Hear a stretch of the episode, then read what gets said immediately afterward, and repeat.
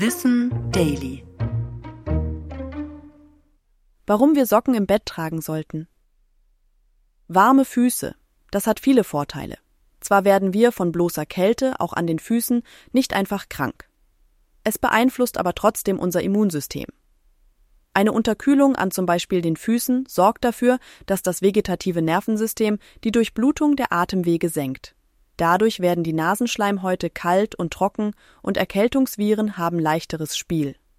Eine bessere Durchblutung könnte auch einen Einfluss darauf haben, ob Paare beim Sex zum Höhepunkt kommen. Ganz aus Versehen stellten niederländische Forschende fest, dass kalte Füße bei Frauen dabei eine Rolle spielten.